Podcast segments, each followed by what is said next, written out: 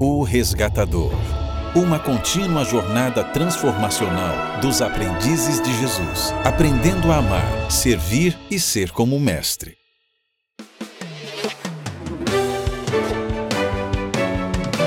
Experimentando Jesus no Evangelho de Lucas, com o Dr. Douglas Pereira.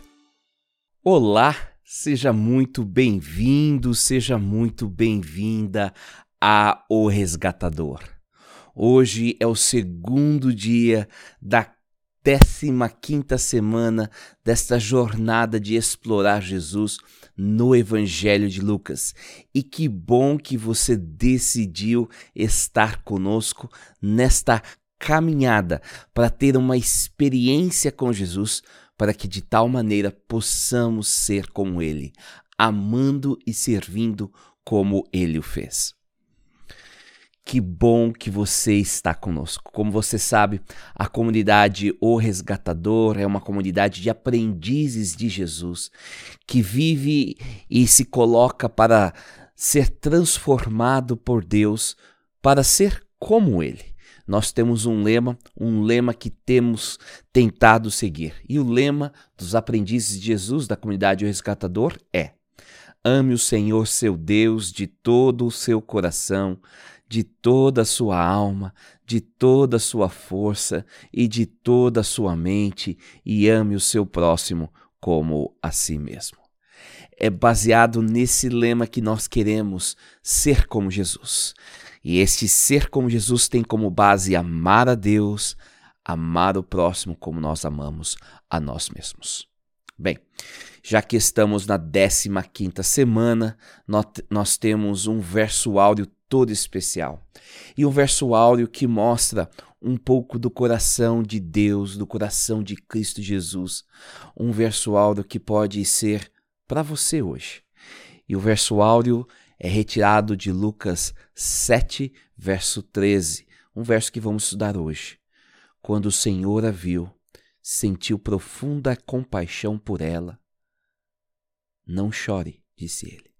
E quem sabe Jesus está olhando para você hoje, sentindo grande compaixão, e Ele está dizendo para você: não chore. Não chore. Sabe, Deus, Ele não é alguém que passa. que não presta atenção em nós que nós não passamos desapercebidos aos seus olhos, as nossas aflições, as nossas lutas. E porque Deus é um Deus compassivo, ele vê a nossa tristeza, ele entende o que vai do nosso coração e ele está agindo, trabalhando. Não duvide disso. E nós precisamos permitir que Deus possa nos consolar permitir que Deus possa trabalhar na nossa vida, permitir que Deus possa fazer a diferença no nosso, na nossa caminhada.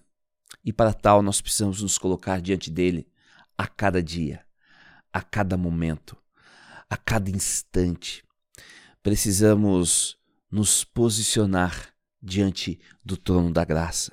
E falando sobre o trono da graça, provavelmente Paulo escreveu em Hebreus 4,16: Assim, aproximemo-nos com toda a confiança do trono da graça, onde receberemos misericórdia e encontraremos graça para nos ajudar quando for preciso.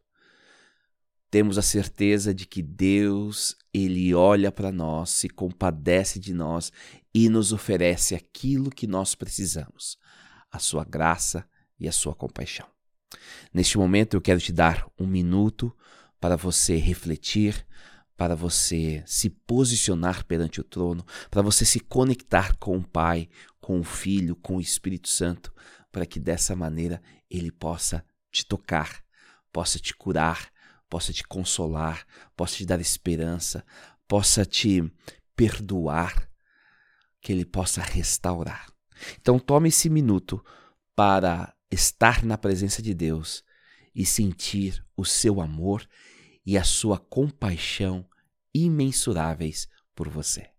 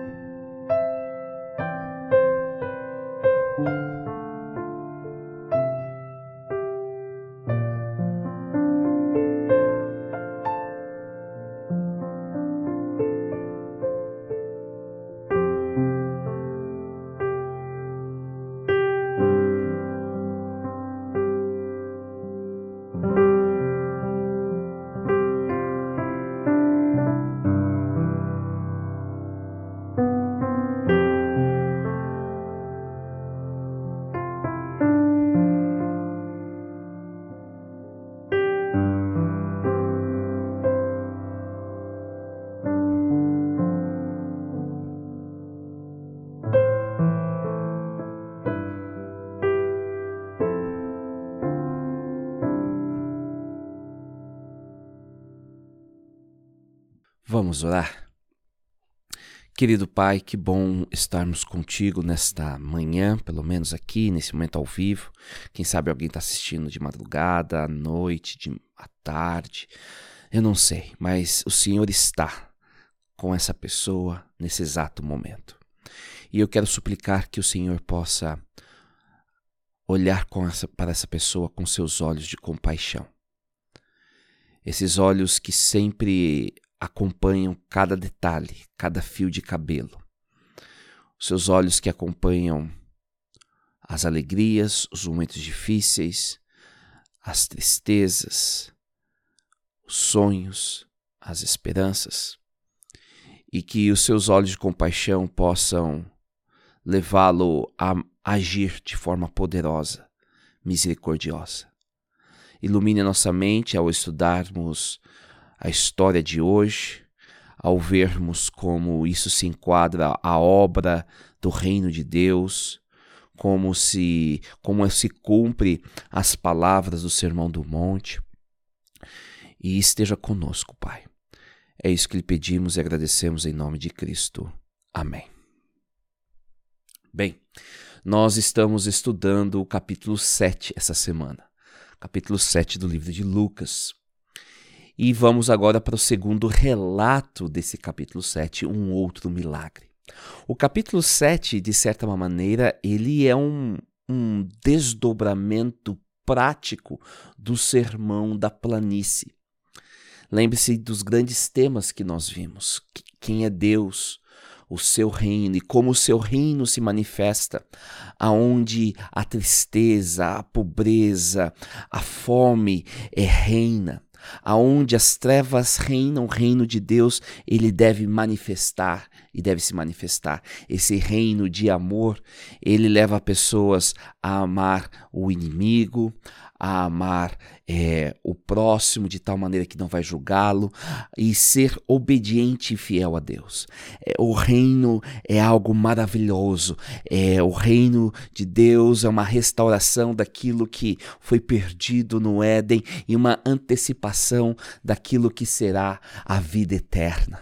E Jesus é o Messias, o Rei desse reino. E ontem nós vimos que o primeiro momento que a misericórdia se manifestou em abundância, onde a gente viu o sermão da montanha, o sermão da planície em pernas, vozes e, e, e braços, foi na pessoa de um oficial romano. A misericórdia foi manifestada por alguém que não se esperava pelo povo de Israel por um escravo. E eu penso quão maravilhoso foi esse relato para os primeiros, primeiros ouvintes de Lucas, os leitores da sua carta. Lembre-se, a carta de Lucas foi endereçada para aqueles que estavam conhecendo Jesus.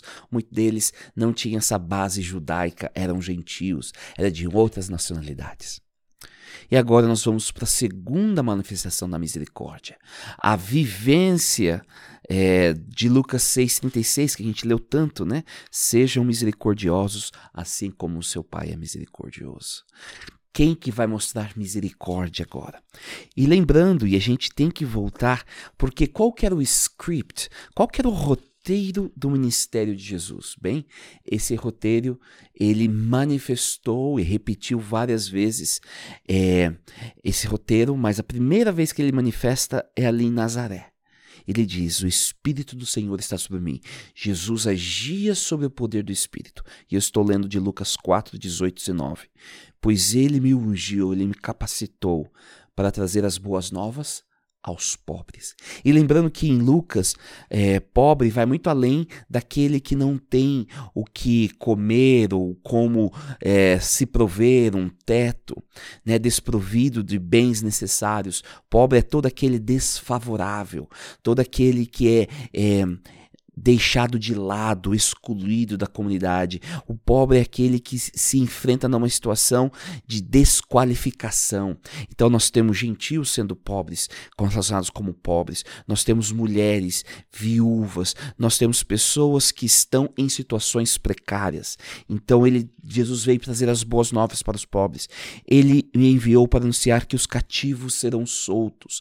A gente vê que o reino é um reino da, da liberdade, que os cegos verão, que os oprimidos serão libertos e que é chegado o tempo do favor do Senhor, é chegado o tempo da graça. Tempo da era do jubileu, a graça de Deus. É nesse roteiro que Deus é, vive e é nesse roteiro que Jesus realizou seu ministério. E agora nós chegamos ao verso é, 11. E como é que será que esses elementos, seja o Sermão da Montanha, esse roteiro de Cristo, vão vão aparecer, se manifestar aqui nesse relato que começa no verso 11 e vai até o verso 17. Vamos ler o texto. Logo depois, Jesus foi com seus discípulos à cidade de Naim, e uma grande multidão o seguiu. Vamos parar por aqui. Logo depois do que? Logo depois que Jesus terminou o sermão do monte ou do sermão da planície, ele cura o escravo, né, daquele servo judeu, e ele agora se locomove. Ele não está sozinho, ele está com uma multidão. E ele vai para uma cidade, a cidade de Naim. Aonde que ficava a cidade de Naim? Deixa eu mostrar para vocês aqui no meu mapa. Então, aqui é, o, é, a, é a o, o, bar da Galileia, o lago da Galileia. Cafarnaum está bem aqui ó, em cima, tá? Naim, ele está cerca de 8 quilômetros sudoeste de Nazaré, tá? E mais ou menos 40 quilômetros de Cafarnaum. Então, Jesus se encontra nessa localidade, né? É, 40 quilômetros mais ou menos de Cafarnaum, 8 quilômetros assim, é, ali de Nazaré. E ele não está sozinho, ele está acompanhado. Uma grande multidão o seguia. Verso 12. Quando ele se aproximou da porta da cidade, estava saindo o enterro do único filho de uma viúva. E uma grande multidão da cidade a acompanhava.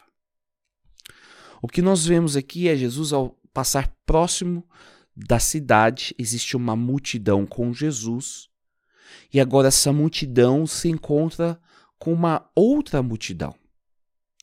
Eu posso dizer que a multidão de Jesus é a multidão da vida, daqueles que estão celebrando a vida em Cristo, a vida do reino, a manifestação da vida do reino nos ensinos, no ministério, na obra de Jesus Cristo. Mas essa outra multidão que está fora da cidade de Naim é a multidão da morte. Eles estão lamentando a morte.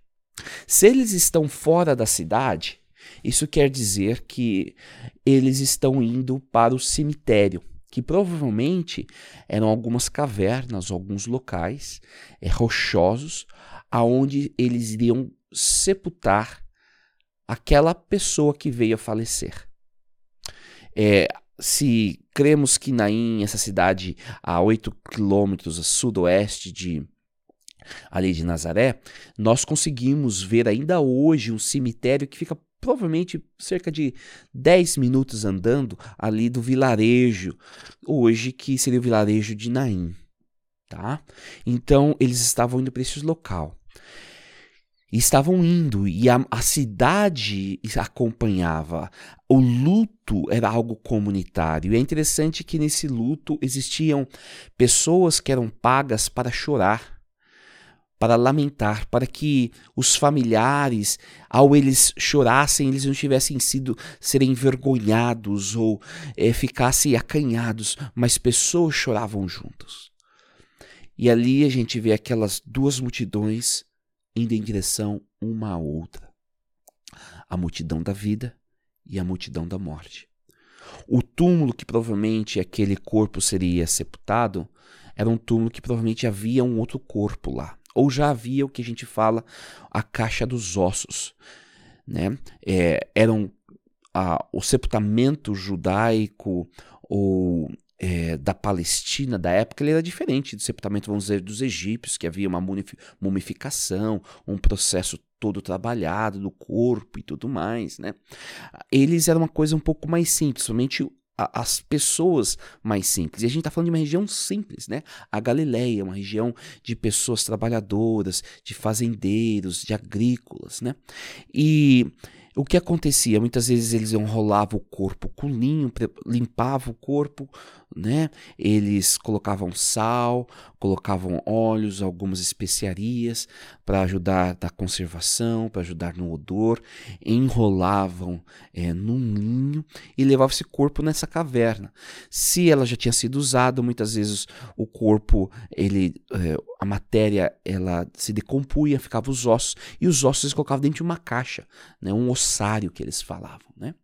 Então, provavelmente, essa, essa, essa caverna, esse túmulo que iriam colocar aquele corpo, ele não, não estava vazio. Quem sabe tinha uma caixa de ossários lá. Por quê?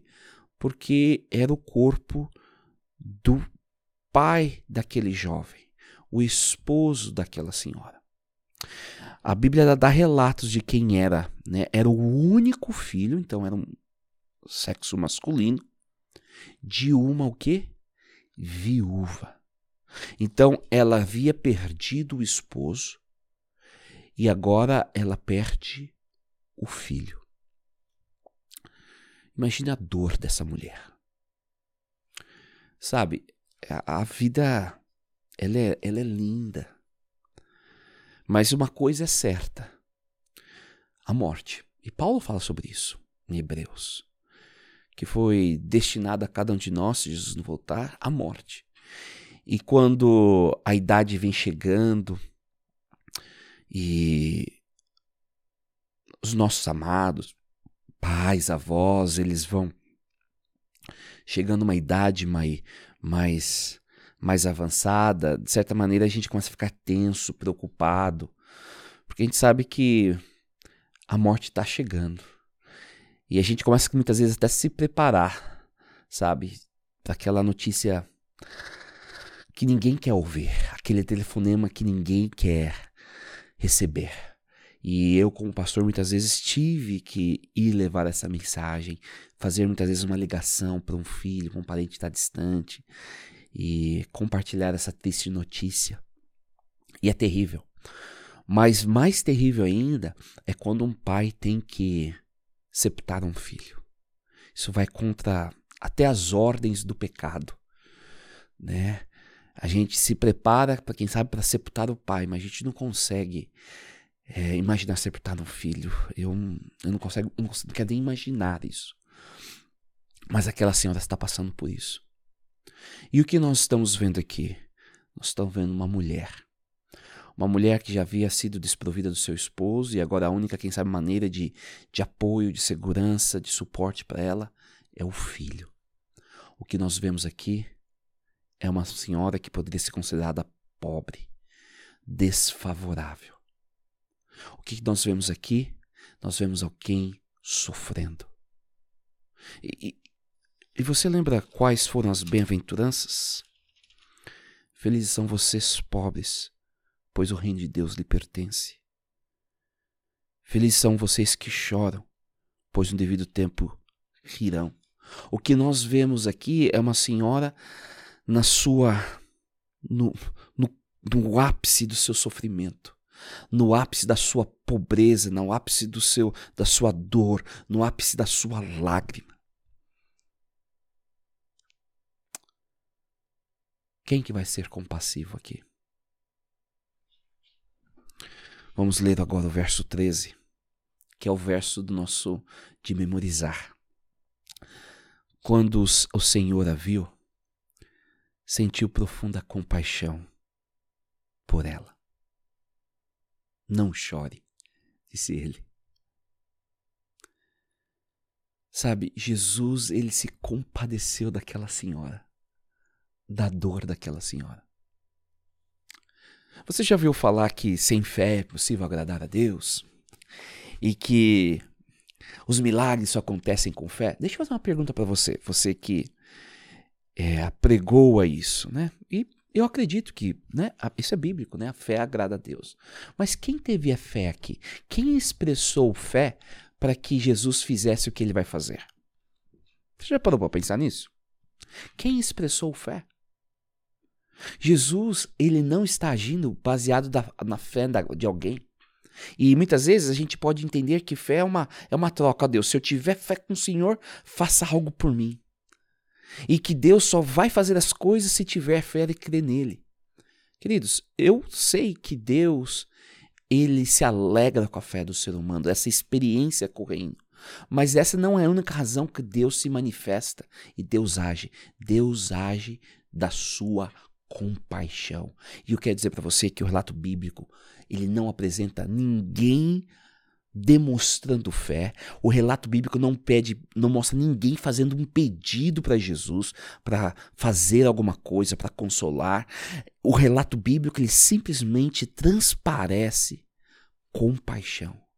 Jesus se compadecendo de uma mulher viúva que havia acabado de perder seu filho, que já havia preparado seu corpo e estava em direção ao cemitério para depositar o corpo do seu filho ali.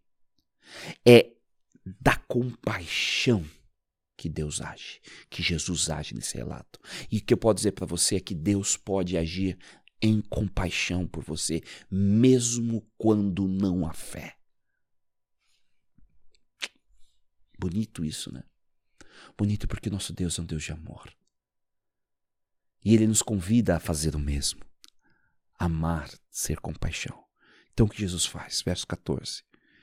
Então foi até o caixão, tocou nele e os carregadores pararam. Aqui a gente tem uma, uma situação um tanto delicada um um judeu, principalmente um homem, ele não poderia tocar no corpo de uma pessoa morta, ou até mesmo no caixão, porque lá em ah, Números 8 vai dizer que essa pessoa se tornaria, ou Números 9, se tornaria impura por sete dias, impura religiosamente falando e não apta para participar das atividades religiosas. Você lembra do bom samaritano? A história, a parábola do bom samaritano, que eu creio que é uma, palavra, uma, uma história real que Jesus estava relatando, e que uma pessoa estava à beira do caminho, ela estava, não estava morta, mas estava é, numa situação bem precária e passa um levita e passa um sacerdote e eles olham, mas eles não tocam, eles não ajudam porque na dúvida está morta ou está viva, porque está morta eles tocassem para ajudar aquelas, aquela pessoa, né? E se aquela pessoa estivesse morta e ele tocasse, ele estaria, é, não estaria apto para servir no templo. Então, entre ajudar e estar apto para fazer os, os, os atividades religiosas, ele preferiram as atividades religiosas. E agora vem um samaritano e ajuda aquela pessoa. A razão disso é essa questão da purificação. Jesus toca. E isso faria ele impuro, religiosamente falando. Mas ele é o Senhor da pureza. E em vez de qualquer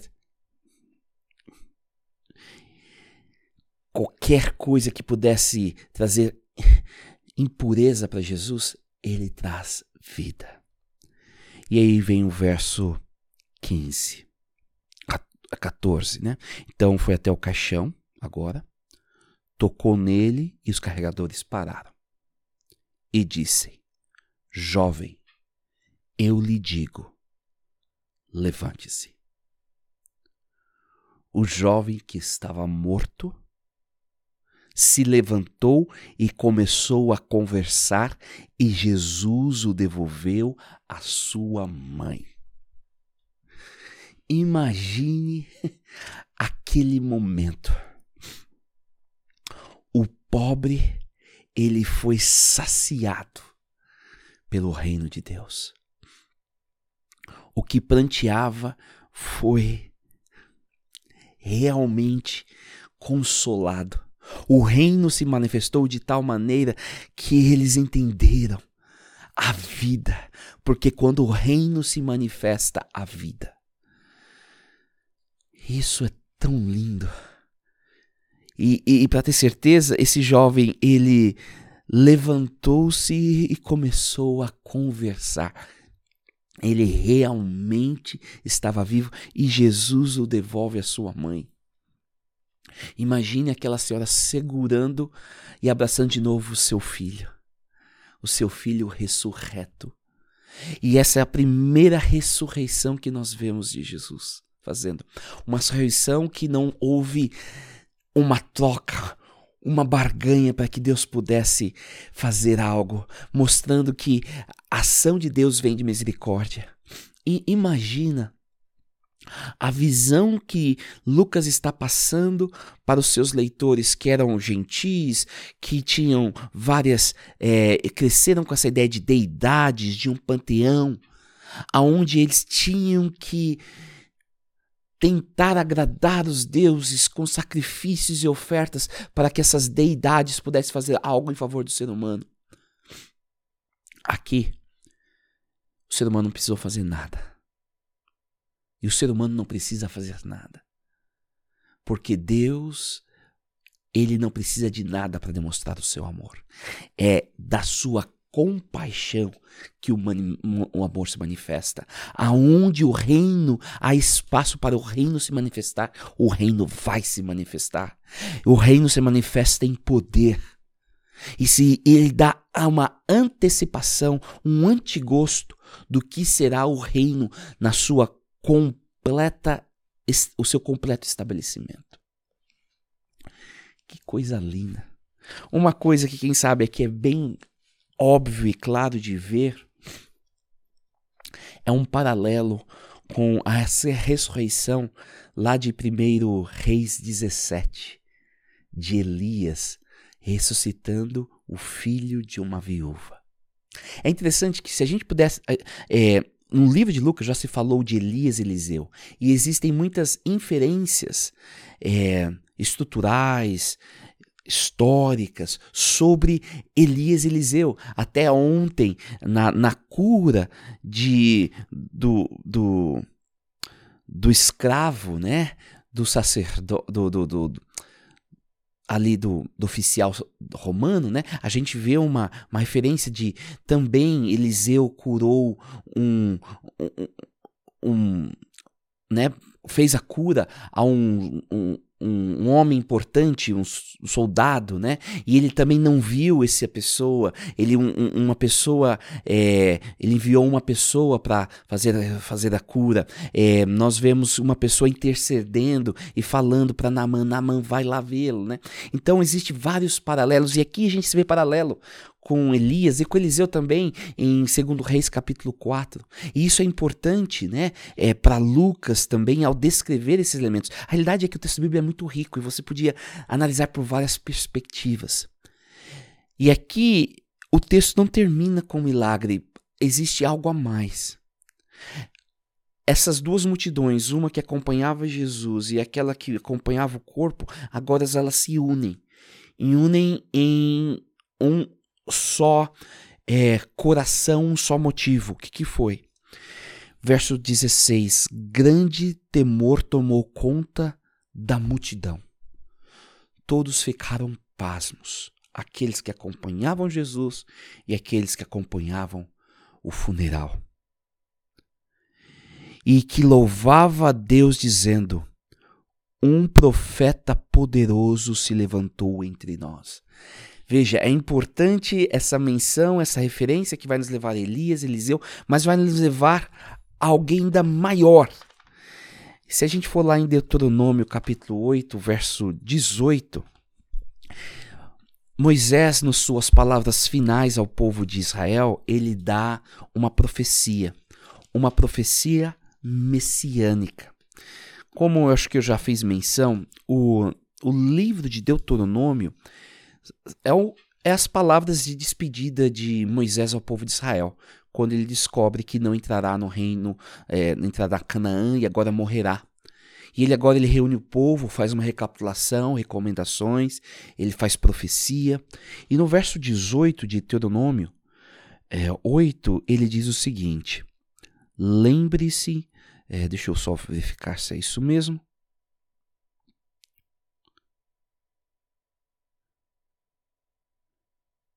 Bem, o texto que eu estou procurando, e quem sabe eu posso lembrar daqui a pouco, e na minha cabeça era 8,18, mas talvez não seja, é que Deus ele suscitaria um outro um, profeta maior do que ele. Moisés ele faz uma profecia, uma profecia que ele promete que Deus suscitaria um profeta maior do que ele. E a expressão utilizada pelas pessoas aqui, um profeta poderoso se levantou entre nós, ele tem uma certa semelhança essa profecia dada a Moisés do profeta, daquele que se levantaria, que seria o grande Messias. Eles declaram que aquilo estava se cumprindo, porque Jesus não é aquele simplesmente que apresenta coisas lindas, mas aquele que faz milagres, mas aquele que trouxe a vida. E hoje Deus visitou seu povo. Outra expressão. A ideia de visitar o povo de Deus sempre teve essa ideia assim: a ah, Deus vai visitar o povo, ah, ele vai trazer justiça, vai trazer julgamento. E é algo que a gente vê no Velho Testamento, essa expressão, e Deus visitou o povo com a ideia de trazer julgamento. Mas aqui no Evangelho de Lucas, toda vez que essa expressão aparece, Deus visitou o povo, sempre aparece no contexto de misericórdia. Deus trouxe misericórdia, manifestou o amor, deixou o reino vislumbrar aonde não havia. E essa notícia sobre Jesus se espalhou por toda a Judéia e seus arredores o reino de Deus sendo manifestado por Jesus. Aonde o reino das trevas predominava e o lugar mais profundo e escuro, a morte, a luz do reino de Deus raiou. Para aquela pessoa que era pobre, pobre na sua circunstância, desprovida, chorando, o que Deus faz? Ele traz as boas novas, liberta manifesta a graça. Esse é o nosso Deus. É esse Deus que age por compaixão. Foi por compaixão e por graça que Deus enviou Jesus Cristo para morrer. O homem não fez nada para merecer. É do amor de Deus. A graça faz parte do reino, é, é o modo operante né, do reino de Deus. O que o ser humano fez para ser criado à imagem e à semelhança de Deus. O que o ser humano fez para ser colocado no jardim do Éden. O que o ser humano fez para ter recebido a dignidade de governar esse planeta, o que esse mano fez para é, receber o sábado de descanso, nada Deus dá de graça. É parte de Deus, parte da misericórdia de Deus. De, o, o, o, reino de Deus não é baseado numa barganha, numa troca, é baseado na compaixão de Deus. E aqui, nessa segunda história do capítulo 7, aquele que mais demonstra compaixão é o próprio Deus, vivendo os princípios apresentados no Sermão da Planície. Uma compaixão que não precisou ser iniciada ou convidada a se manifestar por causa de fé, mas uma compaixão que se manifestou por si próprio, por causa do sofrimento, por causa que o reino não estava sendo vislumbrado e aonde havia espaço para a graça se manifestar. Esse é o rei esse é o Deus, esse é Jesus, que nada é impossível para ele e até a morte ele vence. Que história linda, que inspiração. E eu quero perguntar para você: o reino tem se manifestado na sua vida através da sua compaixão por aqueles que são pobres, daqueles que estão enlutados? Essa é uma pergunta essencial. Estamos sendo Jesus? Estamos sendo movidos pela compaixão? Estamos fazendo a diferença, manifestando vida aonde há morte? trazendo paz aonde há conflito, trazendo libertação onde existe aprisionamento. Isso é o reino. O reino, ele não é de direita ou de esquerda. A, a, a, o que a, política da direita apregou, a moralidade, não se compara aos valores do reino. A justiça social que a esquerda quer trazer não se compara à justiça social do reino. O reino vai muito além e o reino não se manifesta em, em questões partidárias. Então, em vez de ser de direita ou esquerda, seja do reino. Um reino que se manifesta, que, é, que age por compaixão. E eu quero dizer para você de forma especial que Deus está olhando para a sua situação. Ele te conhece. E Ele está agindo.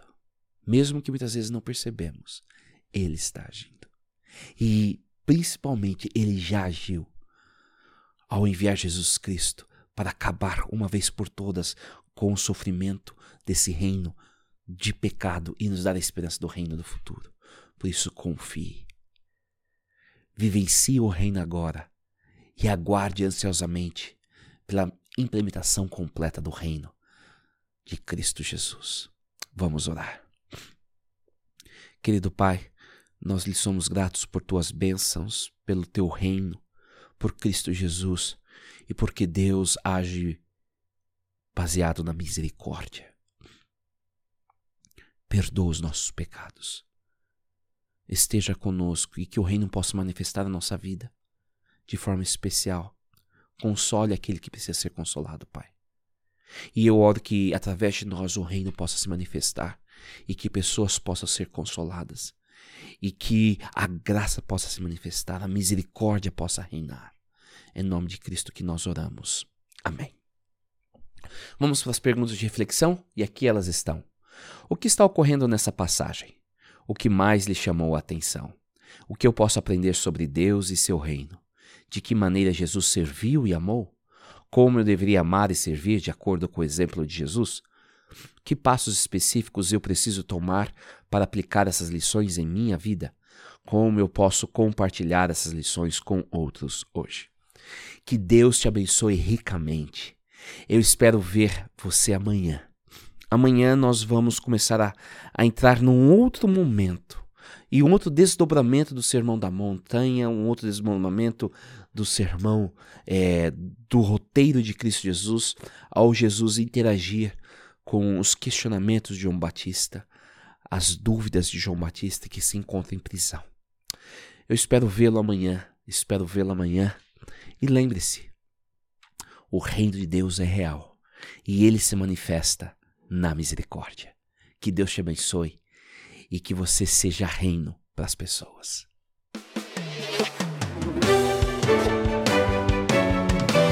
Experimentando Jesus no Evangelho de Lucas.